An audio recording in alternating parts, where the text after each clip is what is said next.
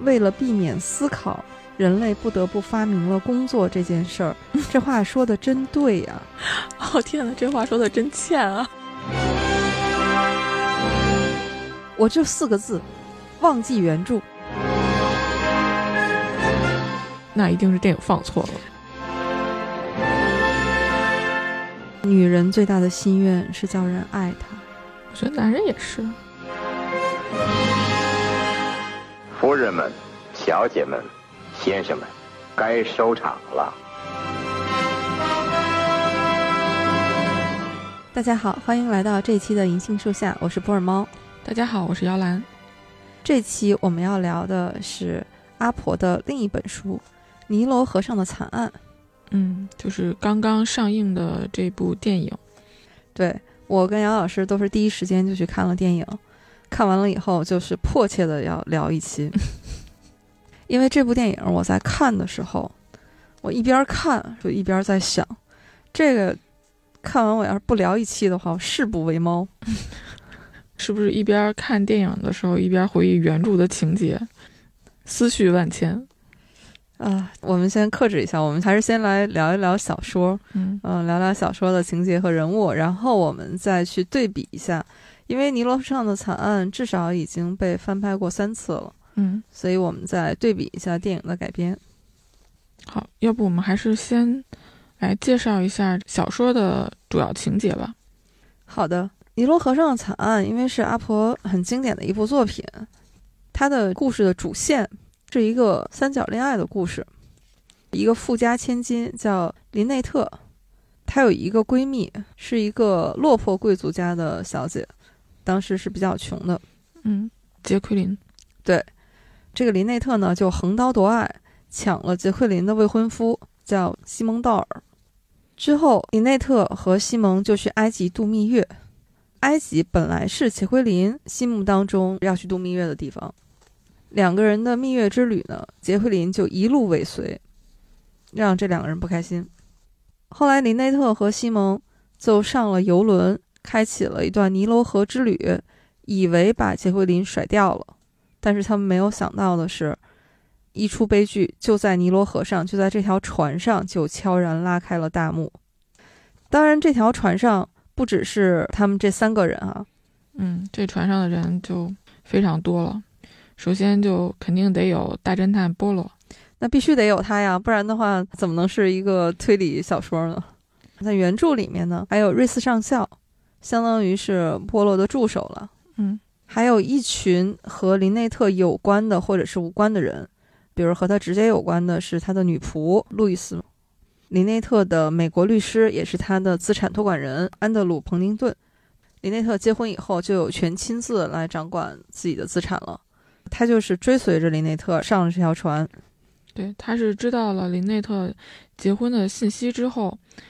赶上了这条船的。这条船上还有一位医生贝斯纳大夫，嗯，还有一位我觉得是愤青吧，就是福根森先生。对，嗯，这这个人挺有意思的，我很喜欢他。在原著小说里面，当然还有一些比较次要的人物了，比如说像林内特的英国律师，还有一些是组团来的，其中有一对儿母女，母亲是一个小说家莎乐美奥特本夫人和罗莎莉奥特本小姐，对，有母女，还有母子。母子是阿勒顿夫人和她的儿子蒂姆阿勒顿。这是个妈宝 男，对 现在可以这么说哈，这是现在的说法。对，还有一对表姐妹，他们是三人团，其实、哦对，呃，因为那个表姐是一个很富有的老小姐嘛，还有一位是她的护士，嗯，是这么一大船人。作为一个推理小说，大家就可以想到凶手可能性非常的多。故事高潮是有一天夜里，杰奎琳就开枪打伤了西蒙，这两个人就分别被医生和护士给照看起来了。但是第二天早上，林内特的女佣就发现林内特在睡梦当中被枪杀了。嗯，紧接着，这个女佣因为勒索凶手也被杀了。然后又死了一个。之后，那个小说家正准备揭穿凶手的时候，也被杀了。哎，其实我还是挺喜欢这位小说家的。对，这个我们可以后面展开来说哈。嗯，所以那到这里，作为一个推理小说，凶手到底是谁？这个地方我们就不剧透了。嗯，这个就是尼罗河上的惨案整个的故事主线。对这个故事，我的感觉是小说里面的人物性格非常的饱满，从主角到配角，每一个人都能给你留下很深的印象。在这本小说里面，阿婆明显的成熟了，尤其是和她的第一本小说对比的话，就是《斯泰尔斯庄园》。在那一本里面，感觉人物还稍显平淡一些。嗯，那是这本书第一次出版是在一九三七年，嗯那一年阿婆是四十七岁。刚才你说的第一本阿婆的推理小说处女作《斯泰尔斯庄园》，出版是在一九二零年，已经十七年过去了。嗯，就作者自己的人生已经丰富了很多。对，无论是作为一个作家，还是他自己的人生，阿婆到了写《尼罗河惨案》的时候，嗯，她已经是经历过了第一段婚姻，生了一个孩子。她的第一段婚姻是因为她的前夫出轨，哦，她是经历过这样的一个感情上的背叛嘛，结束了第一段婚姻。那她去中东啊这些地方旅行，那遇到了她的第二任丈夫。哦，那确实可以感觉到，在这本小说里面，他对爱情思考的也更成熟了。包括你说他有孩子了，所以书里面的人物也出现了更多的这种像母女啊、母子的这种关系。对，她的第二段婚姻很幸福哈、嗯她的第二任丈夫呢，比她小十四岁，是一位考古学家。她第二段婚姻的前后，她自己去旅行，陪丈夫去考古。所以在这段时期里，阿婆写了大量的这种具有异域风情的作品。哦，我突然觉得把自己对生活的感悟带到他的作品里面，而且是以推理小说的这种方式呈现，真的是很有趣。就是在头脑里经过了多少一重一重的加工啊！对，《尼罗河上的惨案》这本书是一九三七年写的吧？但在这本书之前，已经出版了《东方快车谋杀案》。嗯所以在这本书里面也有一句提到这本书哈。我们上一次聊过阿婆的作品是《无人生还》，是在这个之后，一九三九年出版的。哦，尼罗河上的惨案是目前我看到的阿婆的小说里面最喜欢的一部。就虽然我看的不是那么多啊，五六本儿，但还都是比较经典的。嗯，看推理小说的时候，我不是会一直思考凶手是谁，一直盯着推理过程，因为这个我会觉得比较累。但是这一本书呢，我会觉得它要勾引我去追凶，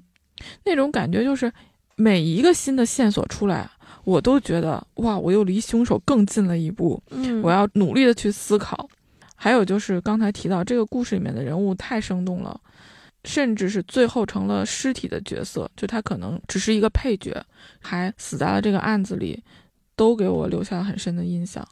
对《尼罗河上的惨案》这本书或者说电影，嗯，对我来说也是非常重要的，因为它是我的阿婆启蒙。哦，就是你看到的第一本阿婆的书是吗？，对对，但但最早是看电影，哦，小的时候电视上嗯，会放这部电影，是一九七八年版的老电影，电视上放的都是上一场配音的那个版本。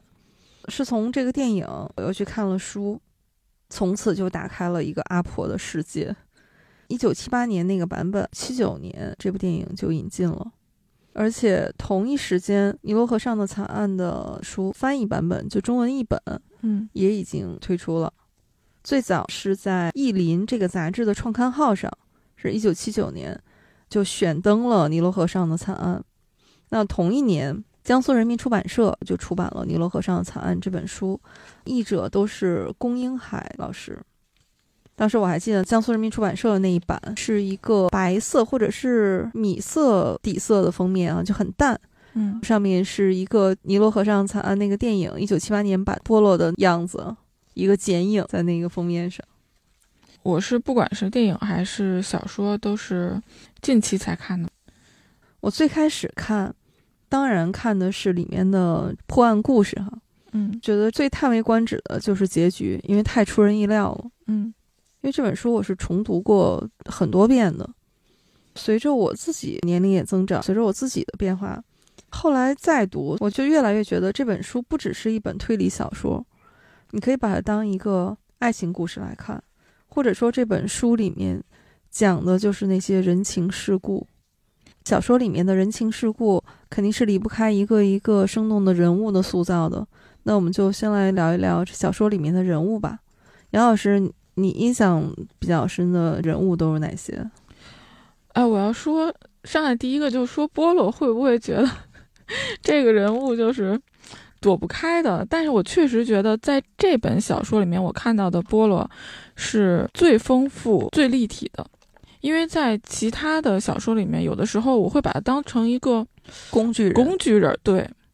就是他是为了破案的，而他本身的性格在小说里面淹没了。但这本书呢，有可能是因为波洛他其实是来度假的嘛，他就更多的参与了和周围的这些人物的互动，于是他的形象就立体起来了。首先是他强大的逻辑，这个不用说了啊，但是呢，他的那种冷静感，给你的感觉更加的强烈。同时呢，还能看到他是一个幽默感很强的人，在这个破案的过程中，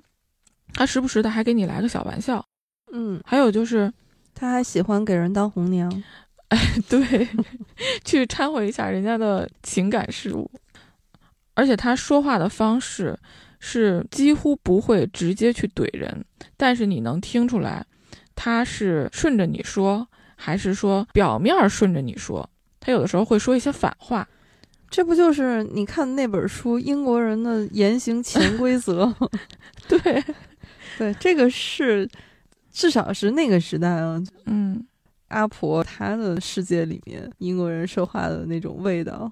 对，有的时候他说，嗯，我非常赞同， 然后你就能感觉到，其实是有一种智者懒得和他看不上的，他不一定是看不上这个人啊，他是看不上他的这种想法，但他懒得去辩论的这种感觉，就是内心在呵呵，嗯，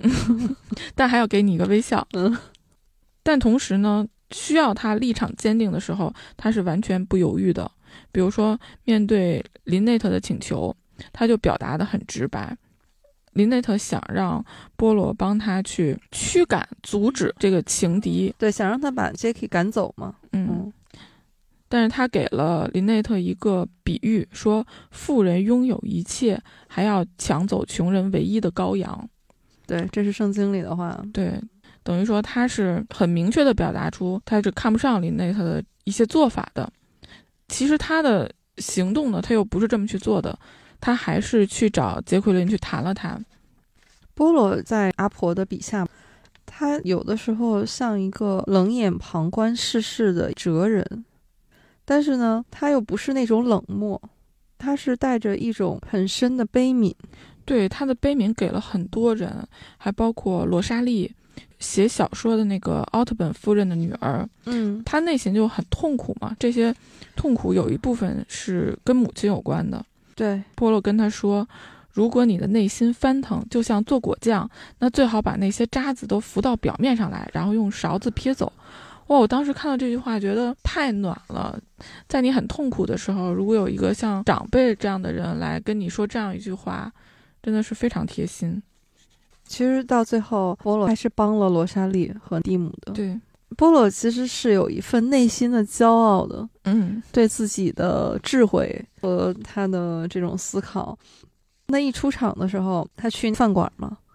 其实书里面把那个饭馆渲染了一下哈，说那个饭馆那不是一般人想去就能去的，嗯但是波罗在那儿永远都能受到很好的款待。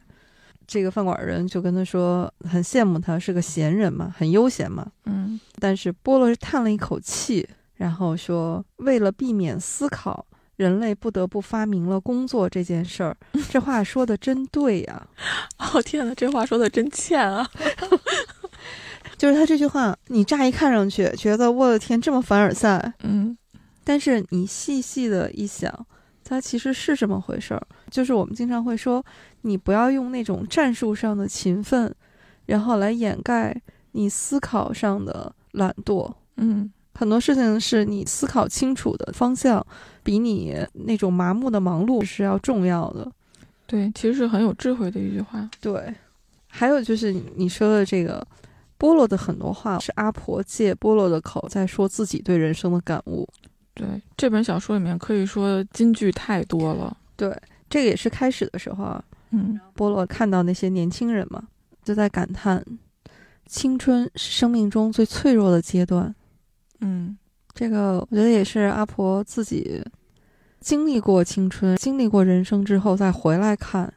对啊，也是带着对青春的一种深深的，你说有留恋，但是也有一份同情。而且故事里面的人物，就是有好几个在非常年轻的这个状态，也可以证明这句话。对，包括杰奎琳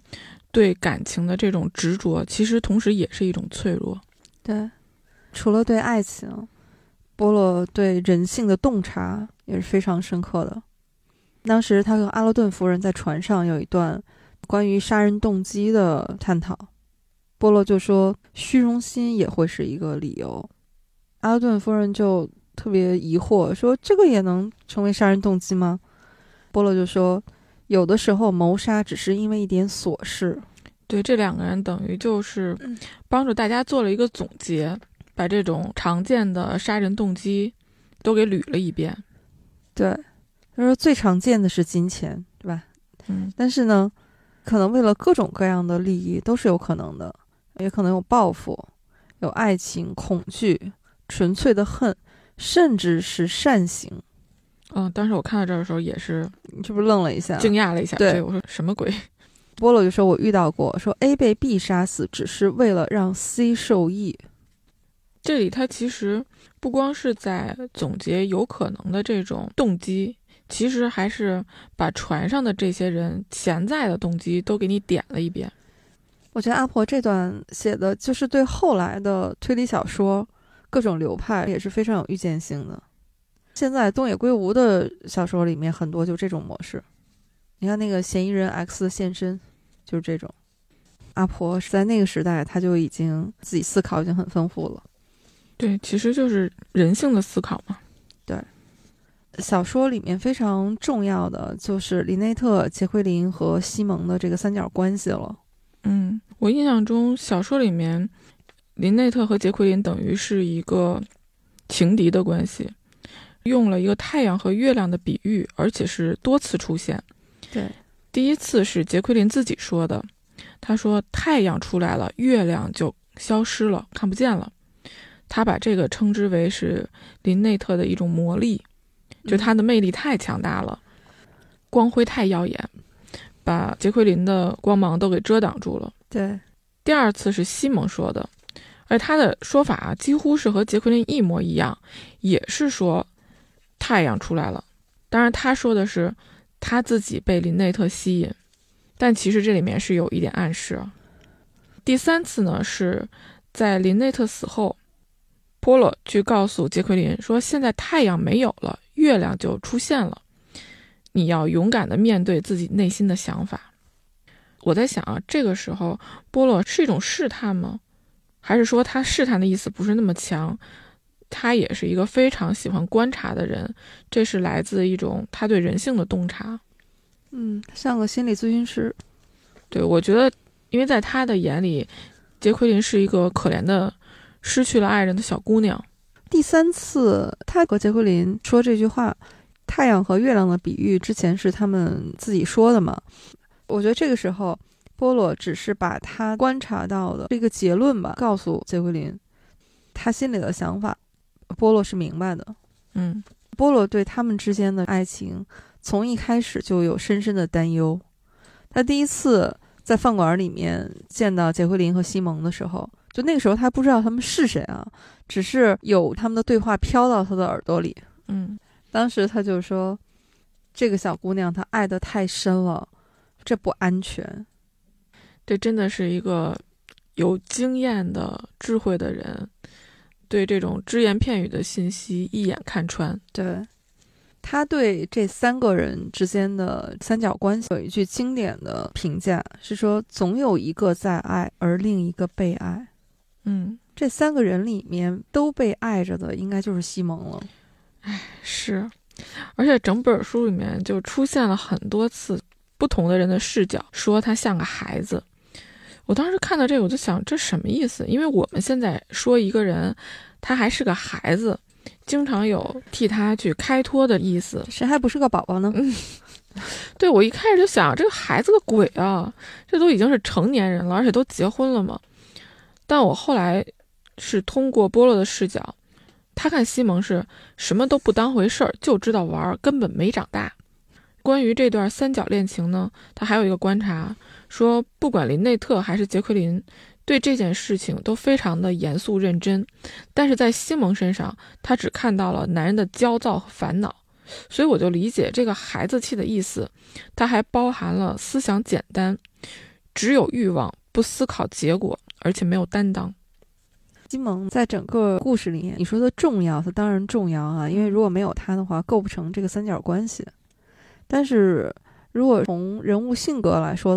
不管是林内特还是杰奎琳，两个姑娘都比他要优秀的多得多，对，所以就经常有一种值得吗？ 凭什么？ 就是凭什么两个人都要看上他？ 对，而且他不管在哪段关系里面，他都是被照顾的那个。所以你说他像个孩子，他也确实像个孩子。而且可以说，杰奎琳为他承担了太多。我觉得林内特也是在承担他呀，是，因为我最早看的是电影嘛，没有深想。看小说的时候发现，有一个点真的是太细微了。我们知道这个故事应该是发生在船上，因为有这么多人，所以呃酿成了一个又一个的谋杀啊。在书里面，波洛就问林内特说：“既然你这么担心杰奎琳跟踪尾随，对吧？嗯那有一个最好的解决方案啊，就你们自己单独包一个游轮，这个问题不就从根儿上解决了吗？嗯，哎，我说对呀、但是林内特这个时候说是要考虑西蒙，因为他太敏感了，他对于我有这么多钱相当敏感。他在照顾他的自尊心。对，这书里面写是说西蒙是想让林内特跟他到西班牙的一个小地方去，他想独自承担我们蜜月的费用。说，哎呀，好像这个很重要似的，男人都是愚蠢的。说他必须要去习惯这种安逸舒服的生活。说单独租船这个提议让他很生气，认为这个是不必要的花费。说我还得慢慢的引导他。这个其实就是恋爱关系里面一种当出现女强男弱的这种情况的时候，甭管西蒙是出于什么目的，但是林内特确实是有想要照顾他的心，而且林内特是一个多么骄傲的人啊！就是我管你怎么想，反正我自己爽了就行。就他原本是这样的一个人的，对西蒙真的是被两个爱他的女人照顾的妥妥帖帖。嗯，所以说他是个孩子嘛，总有人照顾的人就没办法长大。对，波罗后来对西蒙和杰奎琳的那份感情也是有一个判断的，就是波罗和杰奎琳的一段对话。波罗就说：“对你而言，就对杰奎琳来说，哈，有爱情就足够了，但是对他来说仍然不够。”嗯，杰奎琳就解释说啊，她原来本来有一份还过得去的工作，可是后来失业了，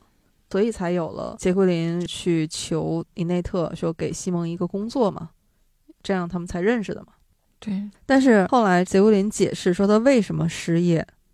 说其实从某种意义上来说是她自己的错，她想在钱上耍个花招，但马上就被发现了。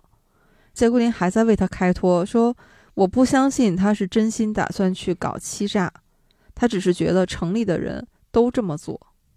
这个我们一听，这其实是很严重的事情啊，呃说的严重一点就是犯罪嘛。嗯，但是杰奎琳真的是太爱他了，爱情蒙蔽了他，所以书里面写，听到这句话的人就是波罗啊，嗯，脸上掠过些许异样，但是他忍着没说，嗯，他还是忍住，不忍心对杰奎琳过多的苛责吧。他可能当时的内心戏就是，我早就知道你喜欢他，喜欢的有点过度了，但没想到你这么上头。对，前后呼应吧，更显得其实西蒙不值得吧。嗯，我们看到的是一个具体的人，我们现在觉得是西蒙这个人不值得，嗯，但是可以给我们一个反思：爱情这件事儿，它可能也并不是我们人生当中的全部。嗯，那肯定。恋爱脑是一个很可怕的事情。可以说，小说里面的这两位女主都是在爱情上看得太重了。说到这两个女主，就杰奎琳和林内特这两个人物，你喜欢哪个？我喜欢林内特， 你呢？我也有点偏向她。 嗯，嗯尤其是七八版电影里的那个林内特，嗯，我是先看的小说，再看的电影啊。我就觉得哇，这小说里的这个女主角走出来了呀，就怎么能这么好看，这么优雅？她那么年轻，但能撑得起那种傲慢、强大的气场。对，小说里面她这个人物应该是二十岁。嗯，嗯，而且那几身礼服啊，真是每一次出场都能惊艳我。那是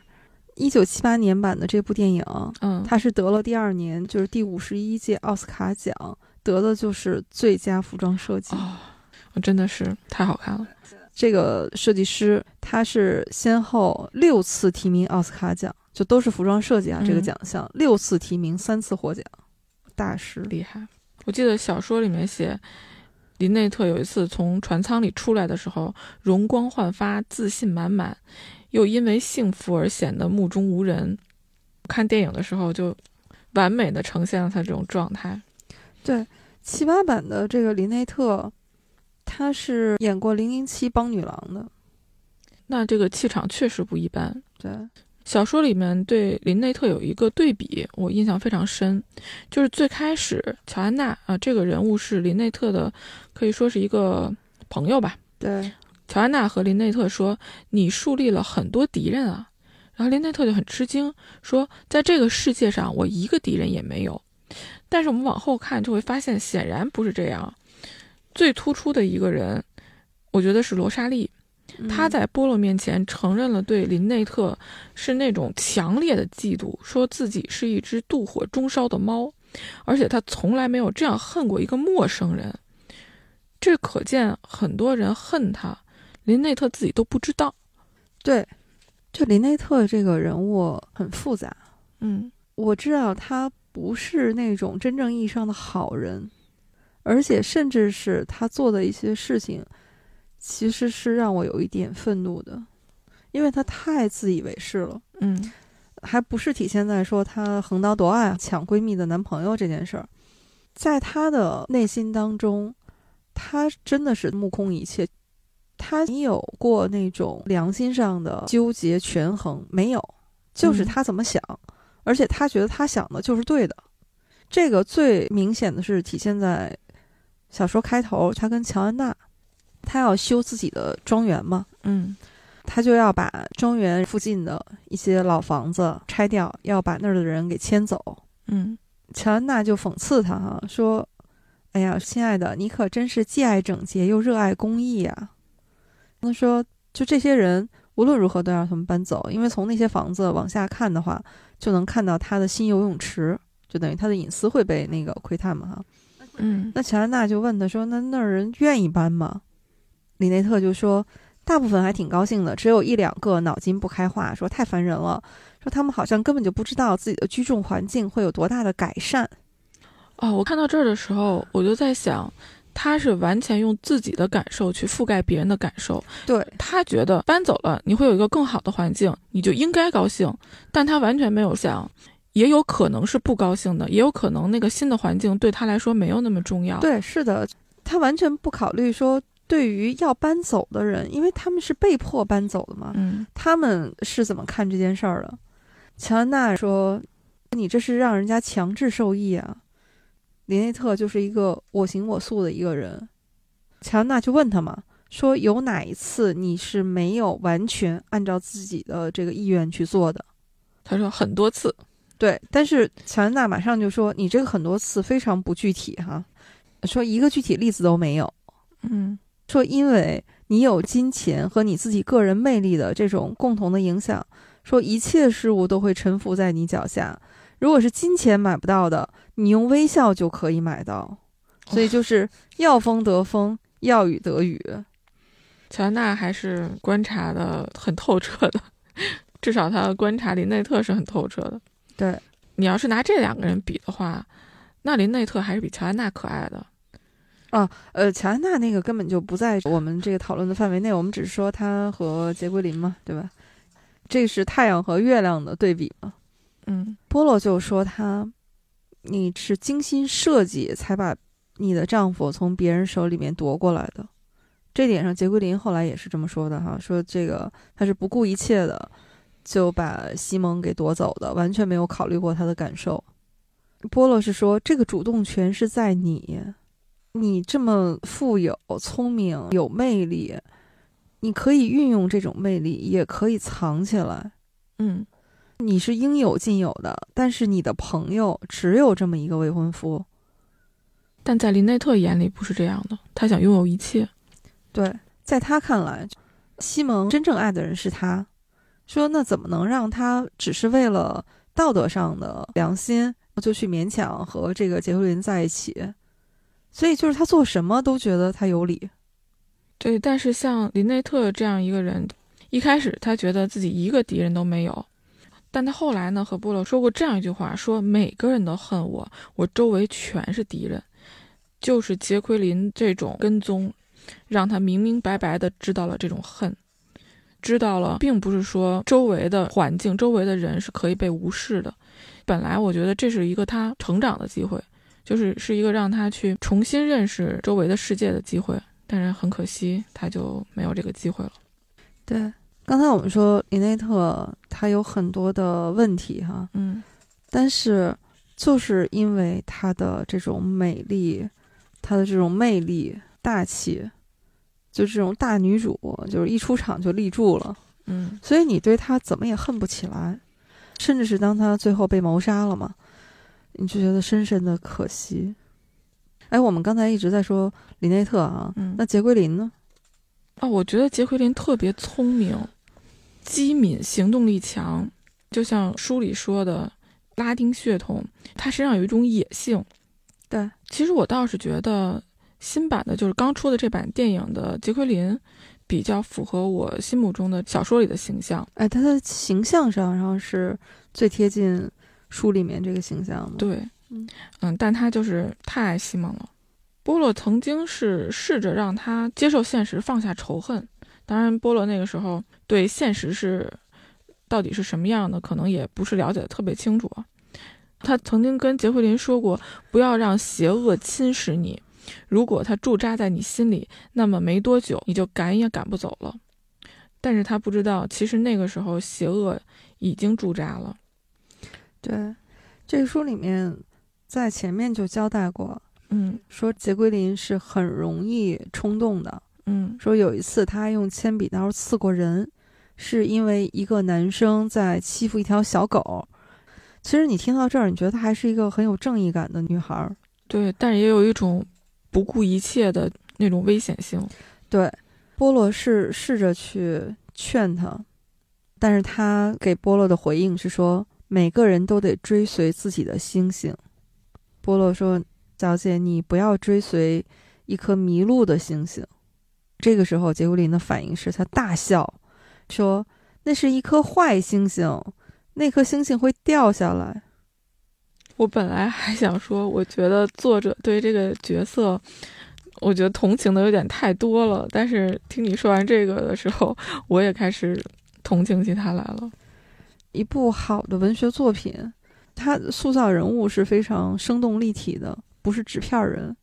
杰奎琳在小说里面，她的心路历程是非常的细腻的，嗯包括他开始这么爱西蒙，然后后来尾随他们，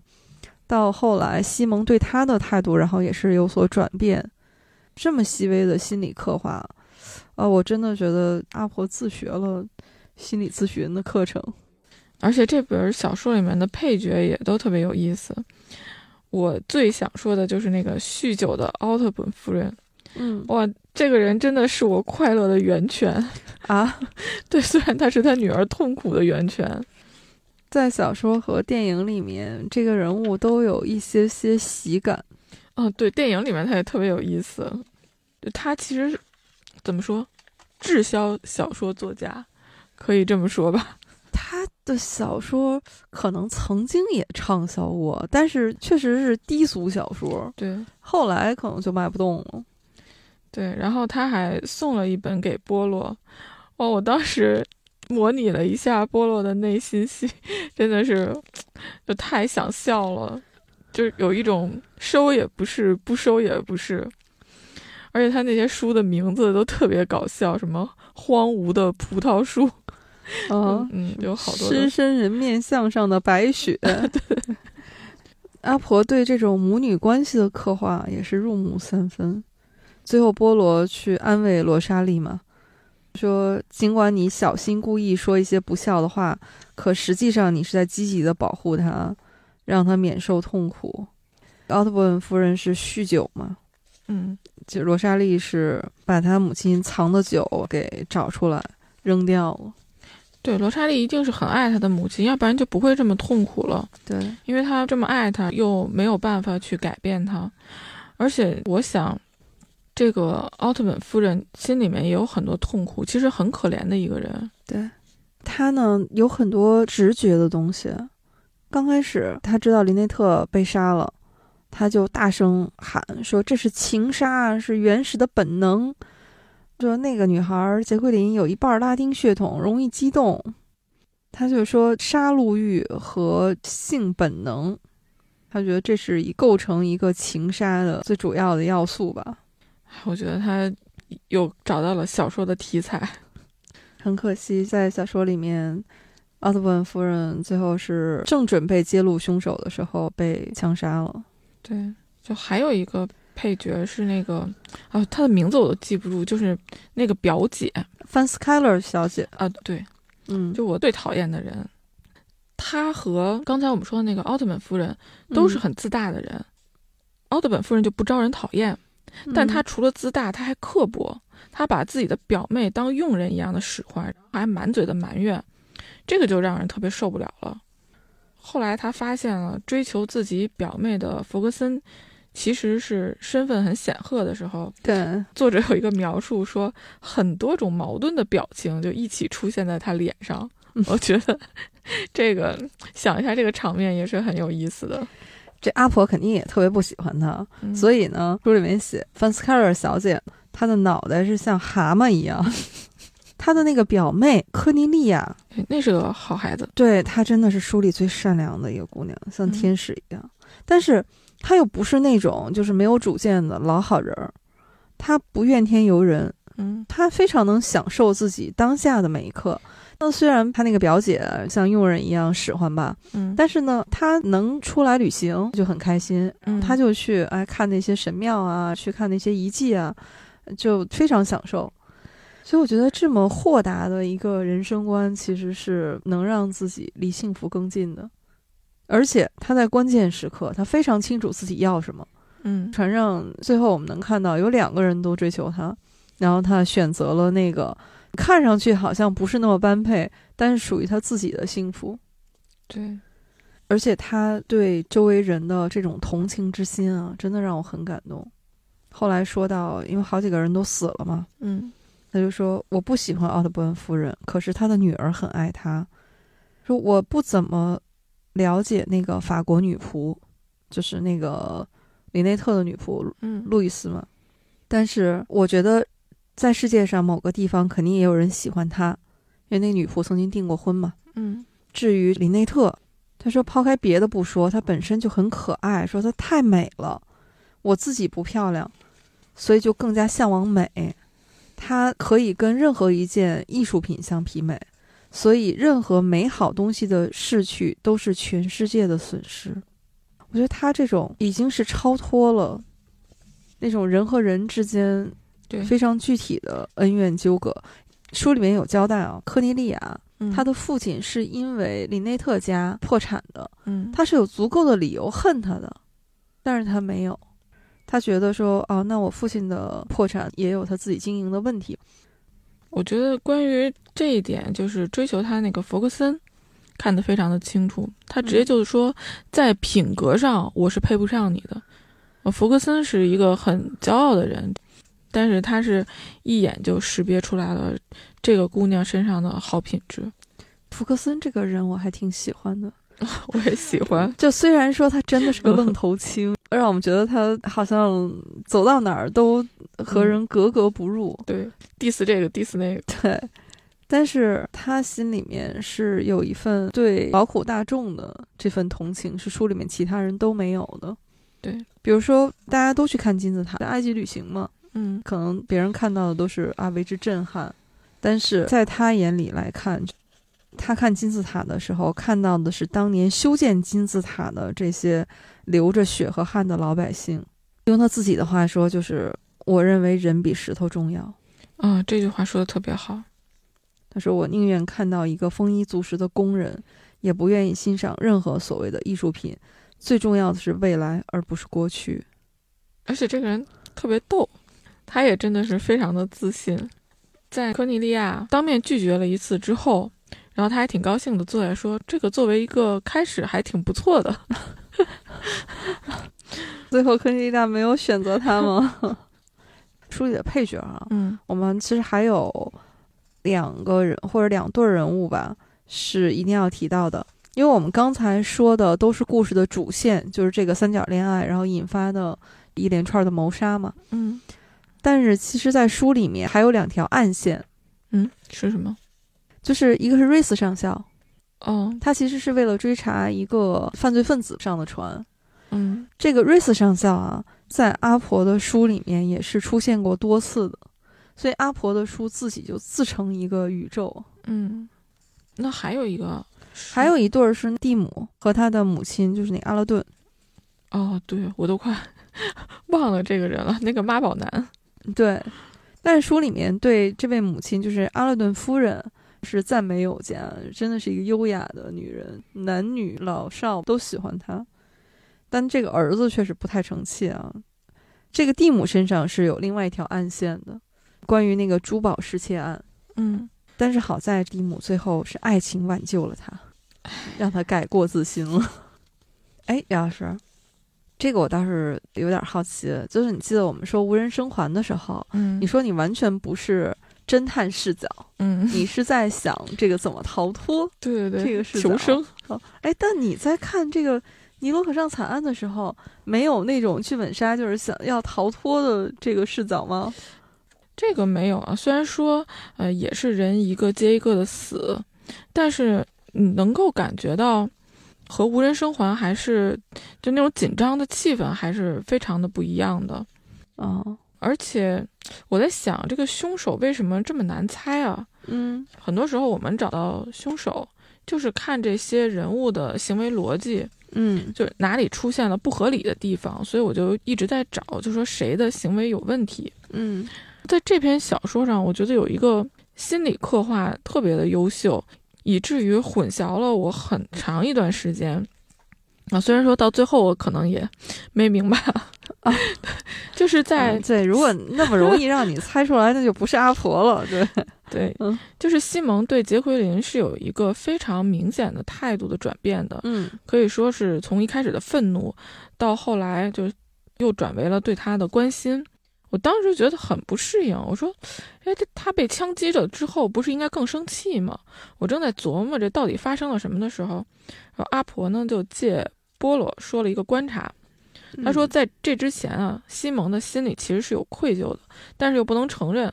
可是，在他挨了一枪之后呢，做错事儿的人就从西蒙变成了杰奎琳。这时候，他的愧疚感就消失了，他还反而可以像一个英雄一样去安慰做错事的杰奎琳，尤其是又作为前任的关系。我当时就想，哇，这个观察太厉害了。对，他在这里是把愤怒作为一种掩盖愧疚的情绪，这情节一下就合理了。这个是不是也是心理学上说的，呃人的愤怒其实都是源于对自己的无力感？哎，有这么点意思。嗯对，没想到啊，这全是作者的烟雾弹，当然也是凶手的烟雾弹，所以才精彩嘛。啊，而且这个小说里面有反复的提到说，西蒙感觉到有损他男人的尊严的时候，他就会愤怒。反复提到这个男人的尊严，阿勒顿夫人就说：“哎呀，男人就像个孩子似的。就其实是很无力的在维护自己的所谓的尊严。”对，就关于愧疚的这件事儿，因为我后来就是又重看了一下这部小说，发现其实在心理上，作者也埋了个伏笔。再更往前倒的话，波罗在和林内特对话的时候也提到过愧疚这件事儿。他对林内特说：“你心有愧疚，因为你觉得杰奎琳是对的。”那么在这种环境下呢，等于说林内特如果承认了他心怀愧疚，就等于是承认了杰奎琳是对的，所以林内特也要愤怒，要谴责杰奎琳。女王怎么能做错事儿呢？所以这些通过波罗的观察，从这个侦探的视角来看人物的行为都是很顺畅的，但是呢，在读者的眼里就更加迷雾重重了。所以更加印证波罗在很多时候，他都更像是跳出来的一个心理咨询师。还有就是不在场证明，我们要不要剧透？我看能透到什么程度反正我们不要透最后的那个底，啊？那我就继续说了啊。这本书里面有一个巧妙的设计，让凶手可以有不在场证明，就是凶案发生的时间内，如果一个人可以证明自己不在现场，那么他就被排除了怀疑的名单。对，这一次呢，这个凶手就是成功的获得了一个不在场证明，打引号的啊，就是大家认为他不可能出现在现场，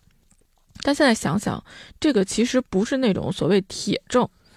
你在看的时候不会有这个感觉，这个就是阿婆高明的地方。 对，我在看的过程中就很纠结，就总觉得这个人有问题，但是想着想着说，哎，他当时不在现场啊，反复拉扯，对，肯定是，而不然的话，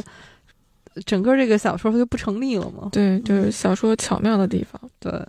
只只要是因为这个轨迹设计，因为跟底直接有关，我们就不不展开讨论嗯我了啊们。说到这里可以了，呃虽然这个作品如此经典，但可能也还是有没有看过的朋友，所以我们就克制一下。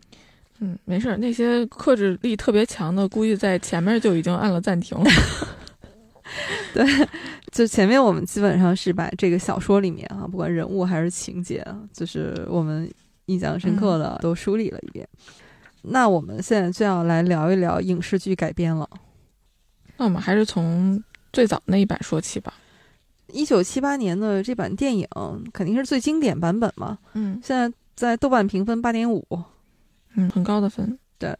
这部电影呢，它的导演就是英国人，嗯叫约翰·吉勒明，啊，是一位英国导演。刚才我们也说过了，这部电影啊是获了奥斯卡奖的最佳服装设计。当时这部电影就是一个全明星阵容，哦，我对这些，就尤其是那个时代的明星不是特别了解，但我的感觉就是美女如云。对阿婆的小说改编影视剧啊，这个也不是第一部，嗯但是呢，用全明星阵容来打造阿婆的改编电影，这个是第二部。哦第一部是《东方快车谋杀案》，哦，第二部就是《尼罗河上的惨案》，接下来的一部是《阳光下的罪恶》。这三部其实国内也都引进了，也都有上一场的配音。啊，那我回头再把那两部也找来看一看。在一九七八年版里面，最重中之重的那肯定是波洛了。嗯演波洛的这个演员就是彼得·乌斯蒂诺夫，他是两次获得了奥斯卡奖。我觉得他最棒的就是演出了波罗的那种淡定、幽默、从容，就是很多种不同的性格，但是又融为一体。对，就是在很长一段时间里面，我一想到波洛，就是他的那个样子。他的脸会蹦出来。 对，而就连他的造型也是，他嗯戴这个圆圆的礼帽，嗯穿着一身白色的那种旅行西装。演林内特的这个演员呢是洛伊斯·奇利斯，我们刚才已经说过了，他是演过《零零七》哈邦女郎，而且呢，在演杰奎琳的演员，其实从演员成就上来说哈、是更高的，他是米亚·法罗，他在之前是演过一个惊悚推理小说改编的一个电影《罗斯玛丽的婴儿》。在这部电影里面，我觉得他的形象和原著有有一些偏差，但是就演技来说还是很好的。对，我觉得他把杰奎琳开始那种愤怒、拧巴，但是到后来那种惊慌失措，又有一丝丝的楚楚可怜啊，就是那个每一个分寸拿捏的真是。他后来是和另外一位很著名的导演伍迪·艾伦，他们两个是多年的男女朋友哈，嗯呃，两个人在一起是合作了多部电影。然后特别巧的是，这个演员和演李内特的那个，就这两个演员呢，他们是之前就一起演过一部电影，就是《了不起的盖茨比》，也是老版的那个版本。对，是一九七四年版的。在那部《了不起的盖茨比》里面呢，米娅·法罗演的是女主角，是那个呃黛西 哎，那有一点调换位置的意思。啊，对对对，她演的是嗯第一女主。 嗯呃，其实也是，你看在这部戏里，她的戏份其实比林内特多，对。嗯，演林内特的演员呢，演的是《了不起盖茨比》里面那个乔丹贝克。嗯，我觉得那个女佣长得也特别漂亮。那个女优啊，你看当时在这个剧里面是个配角，对吧？嗯，也就是几个镜头。嗯她后来演艺成就也还是挺高的，但是她更有名的就是她叫简·铂金。爱马仕有一款经典的铂金包，就是用她的名字命名的。啊，是这样啊，对我以前一直以为那个我铂金 我指正的是想说，对， 好好，明白了，明白了，都懂了。我以为就是那种金属。对，这反正也特别有意思，是一个小故事。啊八十年代，他坐飞机，刚好爱马仕总裁他们两个坐在一块儿。他在整理包包的时候，里面的东西就掉了一地。嗯他就向这个总裁先生就抱怨说，现在就很难找到那种又好看、装东西又方便这种包。嗯这个总裁就问他说：“那你理想当中的包是什么样子的？”就随手画了一个草图，说这个就是铂金包的雏形。 我在想到底是美女的设计才能征服了总裁，还是美女随手画的一笔就值得被重新设计一下？但可能是这个总裁也很敏锐，嗯，他就看到了这样的一个市场，所以果然这个包推出来以后就大受欢迎嘛。 好，又是一个冷知 识。这个剧里面的配角啊，嗯那也都是可以说了不得的人物。你还记得就是你讨厌的表姐啊、嗯当然在这个电影里面是像范斯凯勒太太哈嗯啊，其实在这电影里她没有那么讨厌。在电影里面是把人物做了合并嘛，对没有出现她那个表妹，是嗯只有她那个护士，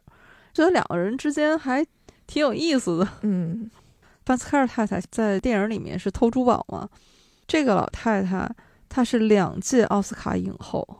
啊当年在好莱坞也是一代红伶。哦，我在这里面还看到了年轻的麦格教授。对，就是演这个老太太的护士的嘛，嗯这个马吉·史密斯。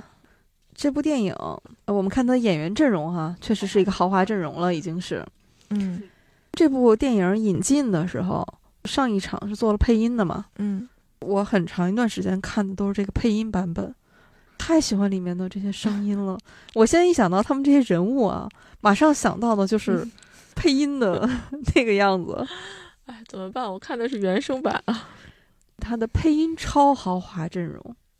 艺术导演是武经纬导演，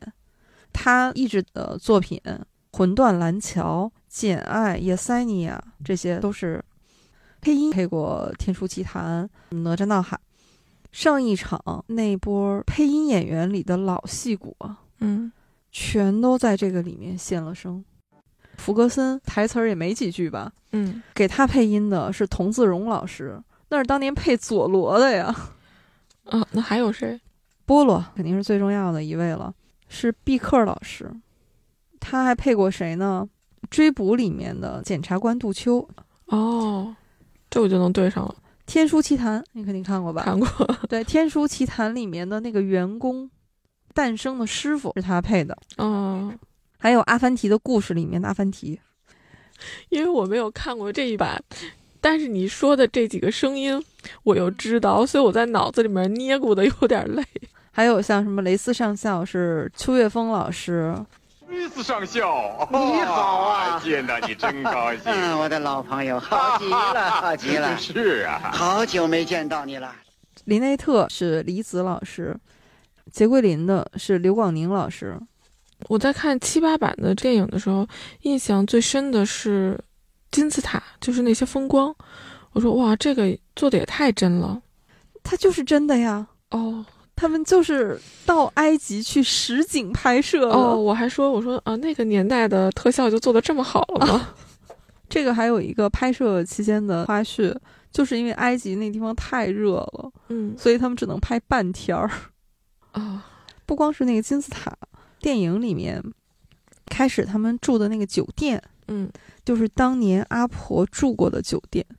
啊，现在那个酒店把阿婆住过的那个房间贴了一个标牌，就是阿加莎·克里斯蒂。哇而且那个酒店后来很多名人都去住过，丘吉尔、撒切尔夫人、戴安娜王妃、《小王子》的那个作者都在这个酒店住过。对，在这个电影里面，埃及的风光也是一个让人非常赏心悦目的地方。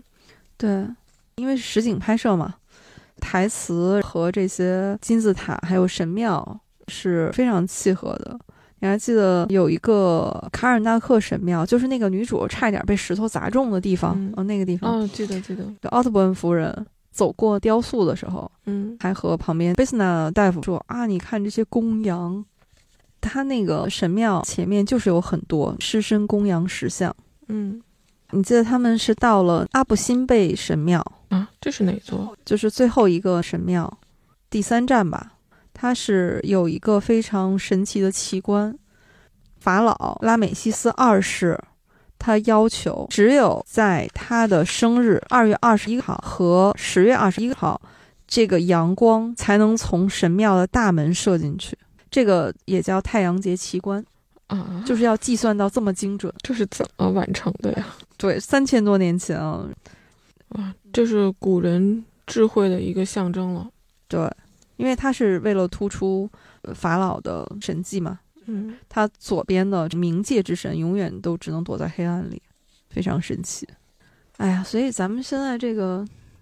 疫情啊，也没法出国旅行，嗯嗯，就看看电影吧。我是看了老版，还有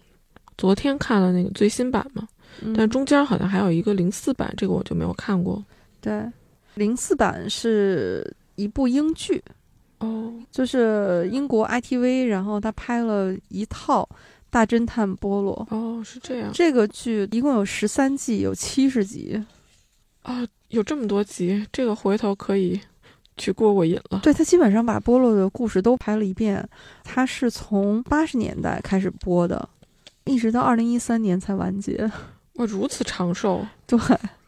是二零零四年拍的《尼罗河上的惨案嗯》，，当然它时长也很长啊，那有一个多小时，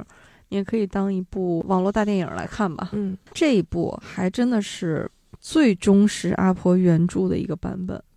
一九七八年那个版，我们说的非常经典啊，但是它还是对人物做了一些改动，人物有删减和合并吧。对，还有就是对情节也有一些改编，就是他为了突出林内特和船上的人的矛盾嘛，嗯，那其实有一些是剧本塑造出来的。对，也让林内特显得更加的强势。为了表现林内特说的那个周围都是我的敌人，嗯二零零四这版呢是特别忠实原著，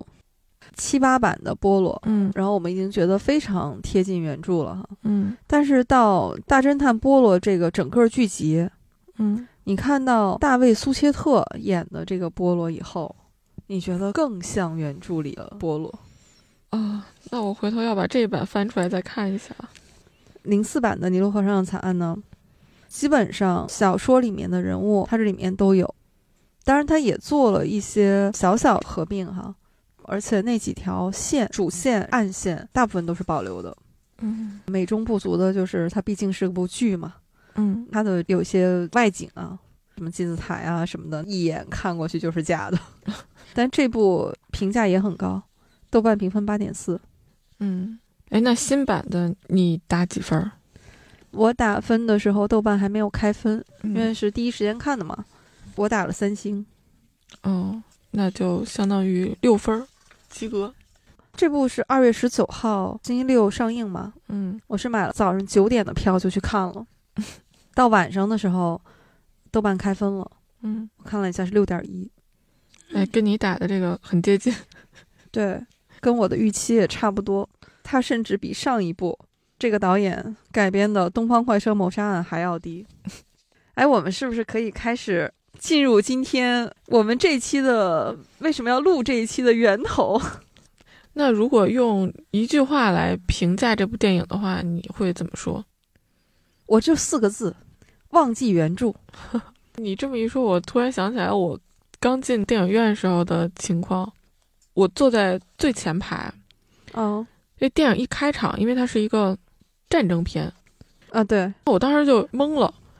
我就看了看后面的人，我心说，要么就是我走错了，要么就是电影放错了，然后我就站起来就出去了，我就想看看我是不是听走错了。我在外面那个光线下就反复对了自己的票，哦还有这个这个厅，我这四厅没错呀。然后我就又看了看，就是里面还是那个战争的场景，嗯，我就想，那一定是电影放错了。 然后我就想去找工作人员，然后我就看着里面的这些人，我想这些人犯懵，我可不能跟着他们一起犯懵。 找了一圈也没找到，我就又回来了。我想要不再看看， 然后突然发现，哎，就是这部。但我大概错过了五分钟到十分钟的时间，我也不知道我错过了多久，就有一段没看着。你也没有错过太多。嗯，就是它前面为什么是一段那个战争戏呢？它是为了交代，一个是波洛的胡子是怎么来的，另外一个给波洛安排了一段感情戏。在后面也给他安排了一些感情戏嘛。但是我其实想说的是，嗯这个波洛从上一版嗯，大家就在吐槽，就说这个哪是阿婆笔下的波洛呀？波洛啊，从他第一本小说就是《斯泰尔斯庄园奇案》就出场了嘛。嗯，你看看阿婆笔下的这个波洛是怎么写的哈？波洛是个外表非凡的小个子男人，身高只有五英尺四英寸，但举止稳重庄严。他的脑袋的形状像个鸡蛋，而且他还喜欢把头稍稍偏向一侧，他的胡子硬邦邦的，像军人的胡子。说他原来是比利时警方最著名的成员之一，嗯作为一个侦探，他极具天赋，成功的破获了当时一些非常难的案子。哦，不过在这部电影里面，这波罗看上去还挺高的。特别搞笑的是，导演他可能认识到了这一点啊，嗯所以呢，他请的其他的演员就更 高，所以显得波罗呢还比他们矮，对吧？但是这个事儿，你不是说靠这个身高差能够解决的呀？你说你找一堆两米二的人，那在他们面前是一米八显得是有点矮的，但一米八你怎么也不能说他是小个子吧？我觉得就是身高啊，或者说外表的这些，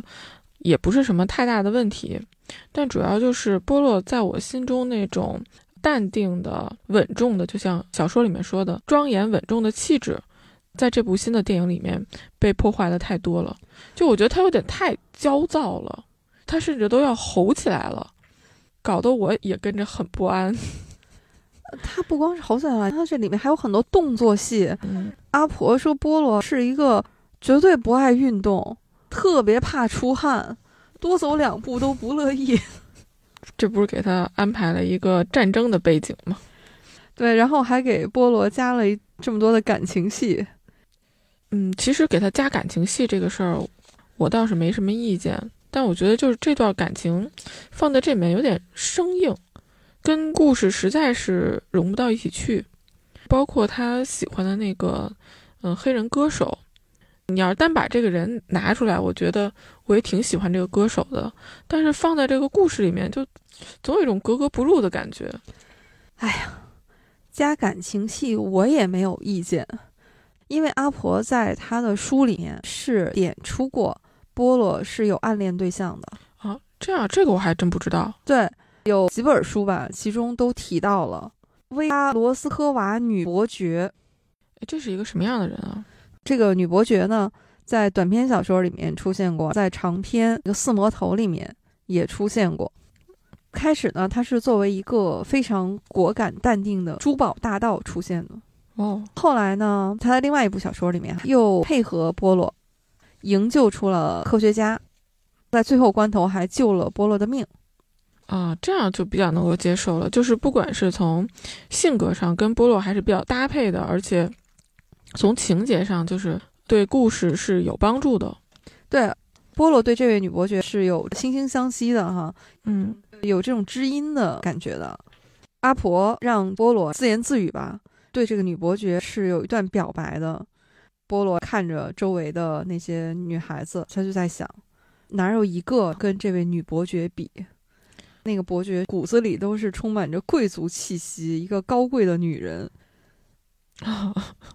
波洛爱的还是很深沉的。对，所以你要加感情戏也没有关系啊，你可以有现成的感情戏可以加呀，完全不是他电影里面硬造出来的。我想说的是，新版的电影里面，为什么我就说忘记原著吧？嗯它除了一些人物的名字没有改哈，嗯其他的包括人物的形象、人物之间的关系，全都改了一遍。那你觉得还有哪个人物的形象是让你觉得改动特别大的？他都改了呀。林内特的美国律师，他本来是一个大叔，嗯他叫安德鲁大叔嘛，是从小看着林内特长大的，变成了一个和林内特青梅竹马的表哥。不过我觉得这个也也还行吧，毕竟是个配角嘛。主角那就是这几个嘛，其他配角全都改了呀。莎乐美和罗莎莉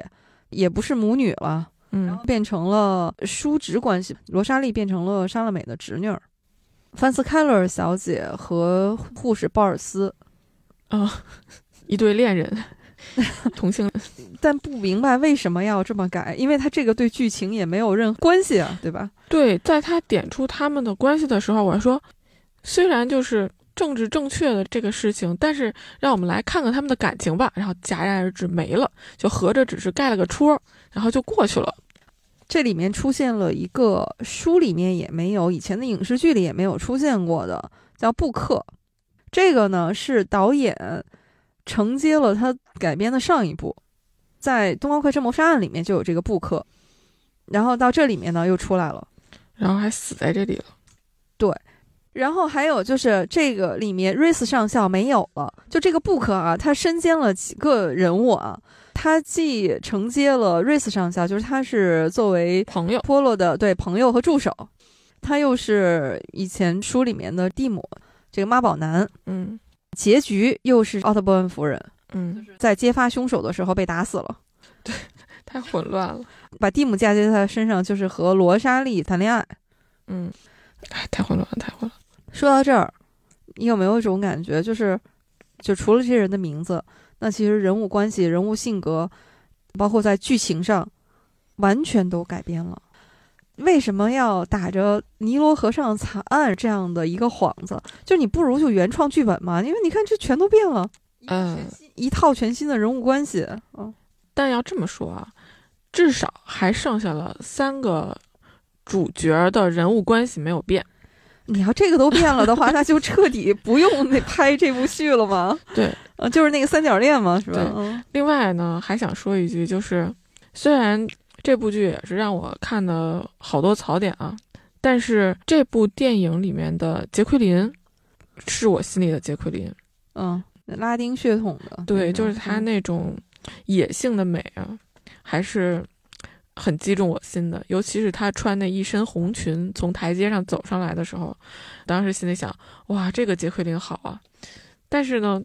就正在这么想，在期待着他的戏的时候，发现他的戏份其实特别的少，尤其是在凶案发生之后，他应该是一个非常重点的怀疑对象。怎么说也不能，因为有一个人证说当时他不可能在现场，你连问都不问了吧？然后这个人好像就消失在大家的视野里了，就这个让我有点难受。好不容易看到一个觉得让我欣赏的地方，可是又没有把这种优秀的选角给继续下去，让我挺难受的。我觉得不只是杰奎琳的戏份少，嗯，哪个人的戏份都不算多，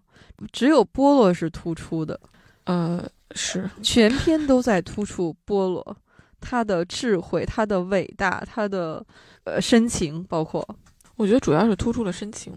因为这个波洛是导演自己演，嗯，导演是个深情的人， 嗯，我觉得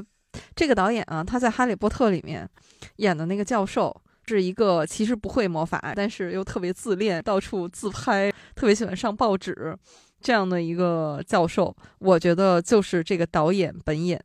本色演出，以后我也要当导演。所有人围着你转，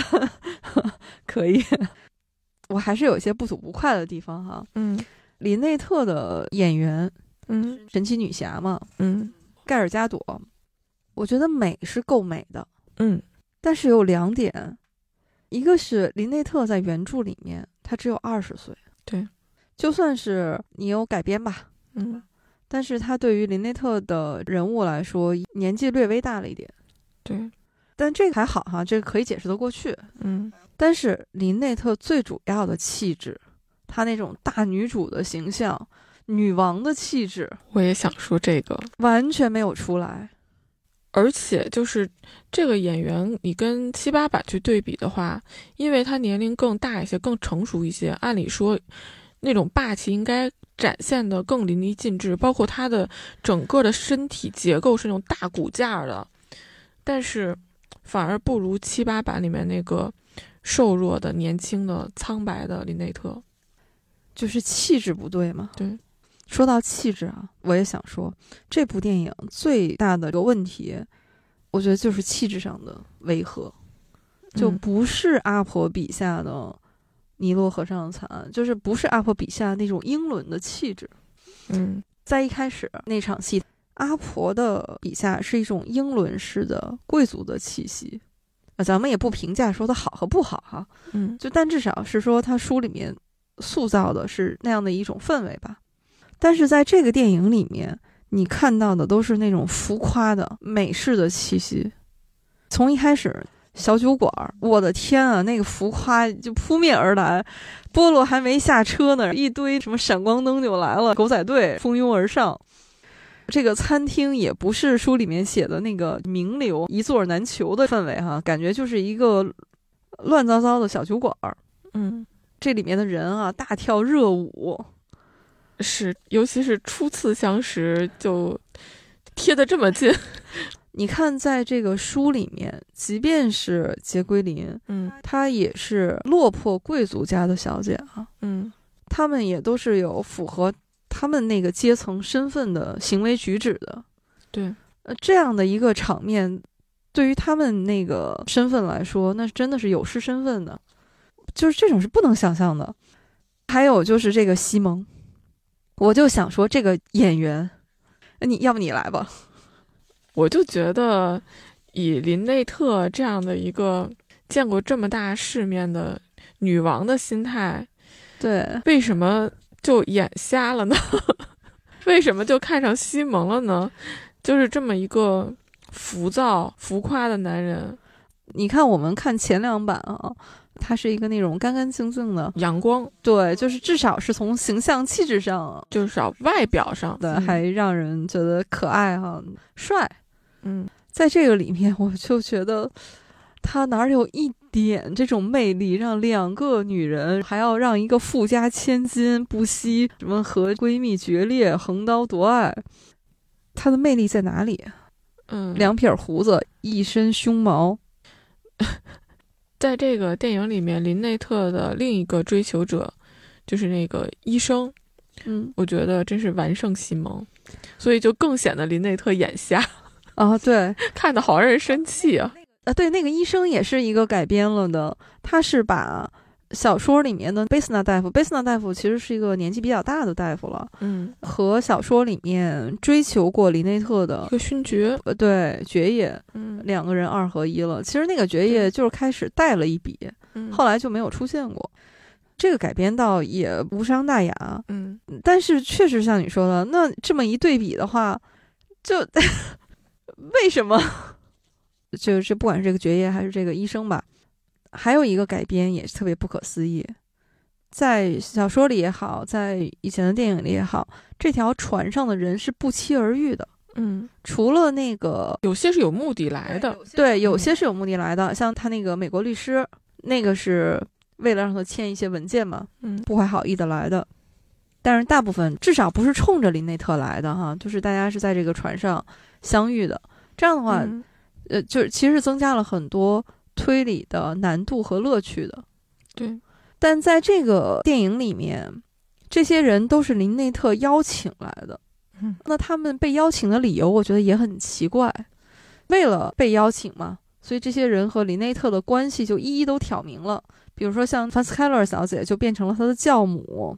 嗯彭丁顿就变成了他的表哥。哎，其实就如果你是他律师，这个也没什么呀，所以不知道为什么这么改哈。莎乐美和罗莎莉他们两个也很搞笑，是说因为他们见证了林内特和西蒙的第一次相遇，就因为在那小酒馆里面是莎乐美在演出嘛。嗯好，那为什么要邀请自己的前任？那个贝斯纳大夫在这个里面是作为林内特的前任嘛被邀请的，就哪儿哪儿都对不上。其实邀请前任这个，我倒觉得还行。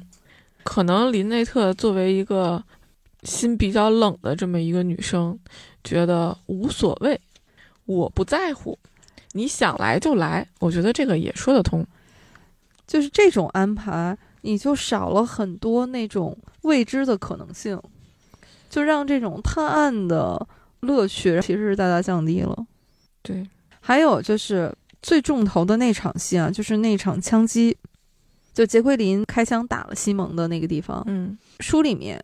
写的是说，这个杰奎琳他先挑的事儿，他激怒了西蒙，嗯，就两个人越说越呛起来。对，西蒙是被动的，但是在这个里面改成的是西蒙主动的去骂杰奎琳，这个改动你就让后面的人物那种情绪变化它都不成立了。就是刚才咱们说书里面西蒙的那种细微的心理变化嘛，是就完全不成立了。这种改动都是莫名其妙，在主动和被动上面，还有一个东西就是颜料，就颜料和红墨水儿。嗯，这个是两种完全不同的东西。先不说红色的颜料能不能造成像血一样的效果啊，嗯这个也是问题之一。啊，对，果然是姚老师从他的专业啊看出来这个地方有问题，因为红颜料很难调出那种效它太果吧。黏了，它不太像血，它的颜色可能像，但它的质地不太像。嗯，被我们的画家姚老师给揭穿了。另外就是，作为凶手要借用的东西，居然不是自己可以获得的，而要通过别人去获得，就这个不是自己给自己增加难度吗？何必呢？就是很多地方，你要是再推敲细节的话，嗯就更，你看那条船，我们开始说小说里面是有伏笔的，对吧？为什么他们会和很多人一起上船？是因为照顾西蒙的自尊心嘛？嗯，对吧？但是在这个电影里面，已经改成了这些人都是你邀请来的了。开始的时候是他们宣布这条船是被他们包下来了的，那为什么不包到底呢？为了摆脱那个杰奎琳嘛，嗯，那为什么只包了一段儿？后来到了下一站，说还有客人要上船，你觉得这个前后就，那你既然都包了，那而且林内特还有一句台词很叨叨的说，呃，让他下船，说我都可以把这条船买下来，把埃及买下来， 你倒是买呀。对你倒是买呀。这个前后就是、呃这些小细节啊，你就觉得你要再推敲的话，就更是离谱，哪儿哪儿都合不上。说到小细节啊，还有一个地方就是那条船，嗯那条船也过于明亮了。啊，这我倒没觉得。这那是埃及，阳光猛烈，嗯热带呀、那是。老版的电影里面，那个船是一眼看过去，那是到处都是垂着那种纱帘，哦，就这个就很真实啊。你再看看咱这条船，透明玻璃，锃光瓦亮。当时我在想，我说这些啊贵族小姐太太们这防晒那所以他们晒得黑呀。啊，好吧，就这些细节是什么呢？就是让你觉得这电影拍的就是不讲究。嗯，一看啊，这就是棚里拍的， 这不是实景拍的，你知道吗？所以这个电影啊，这个导演集全电影之力，让大家陪他玩了一把。我觉得这个导演需要这么自恋吗？祝他开心。新版的电影的细节槽点很多啊，就是如果大家去看的话，估计还能看到更多的。但有一个细节，我觉得做的还是不错的，就是林内特死后，他是放入了一个冻肉的冷库嘛。其实我当时看到这个的时候，我觉得给了我一个解释，就是船上怎么会就出现这么一个冷藏室？因为在看旧版包括小说的时候，我都觉得这里就在船上，这怎么办呢？新版的时候看到这么一个环境，我觉得这个地方的改变还是可以的。嗯，那段还是让人挺唏嘘的。嗯哎，我有一种隐隐的担心，嗯，他可能还会继续拍的。拍呗。 你记得他电影里面，波罗和莎乐美说：“我其实一直想当个农民，我要改良一下西葫芦。不是，这是哪一部小说里面的情节吗？”罗杰一案呢？啊，那个小说里面，波罗一出场就给他的邻居送他种的西葫芦，哦，我想起来了，哎呦，我还看过呢。我觉得我好担心呀、没事，可以可以。其实我觉得还行， 我觉得还行。 哎，好吧，哎，这部电影你要说唯一忠实原著的地方啊，嗯你还记得咱们群里面有一位阿婆十级选手，嗯上一次聊无人生还评论区长评哦，记得记得，阿婆粉丝就是十三嗯那个小哥哥，他就说电影上的时候呢，帮我去看看是谁推的那个石头。哦，就这个地方忠于原著，三部都是同一个人。 当时看完以后，我就跟十三说，要不我送你电影票，你去看看吧。这小哥坚决不上当， 说我不去。 都是那同一个人推的，但是这个人从律师大叔改成了表哥， 然后当时他就不能忍了。我觉得客观的来说，这部电影，如果你忘记原著，嗯你就是把它当一个爆米花电影。嗯嗯，我甚至是忘记推理这回事儿啊。反正就热热闹闹的一部娱乐电影来看的话，我觉得也就是及格分是没问题。嗯，但是前提就是忘记原著。我觉得还行，我觉得还可以。杰奎琳这个选角至少可以，我在你基 础上加一分，七分吧。好吧， 行，反正就大概就这么个区间吧。我嗯觉得还也也就这个程度了哈。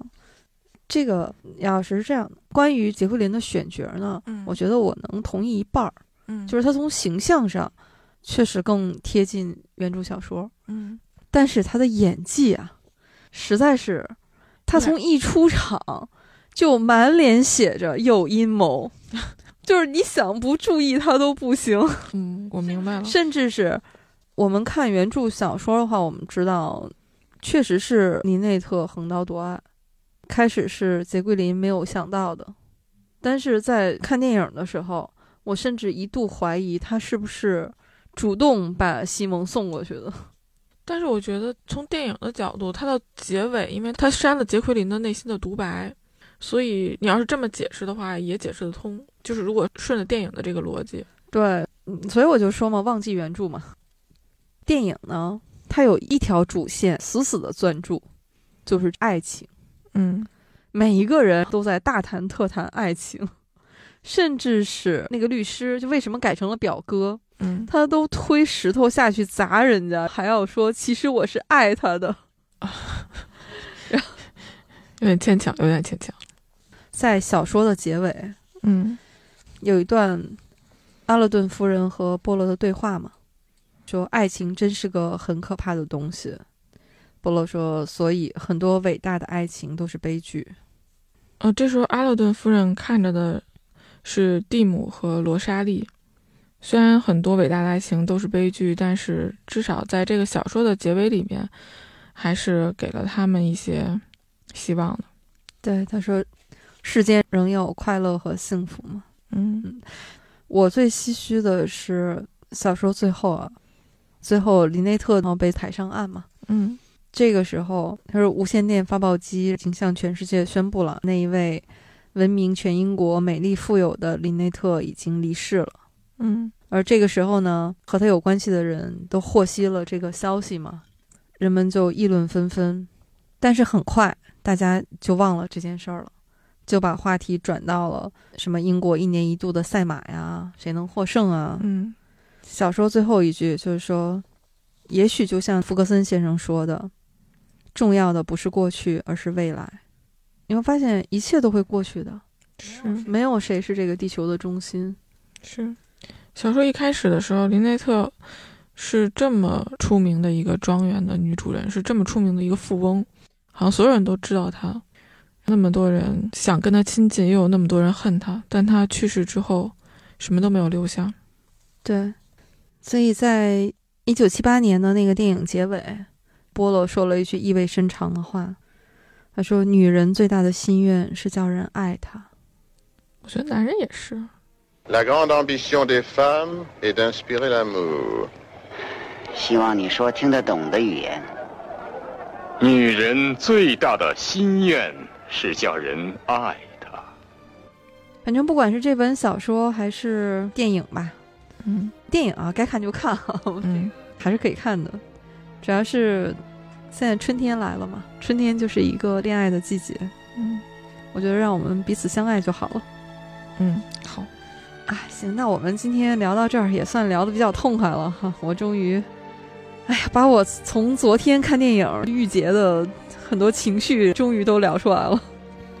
那我们今天对《尼罗河上的惨案》这篇小说和电影的这一期节目就先到这里。好的，阿婆这个宇宙哈、我们也只是刚刚才聊了两本书，可能远远不够。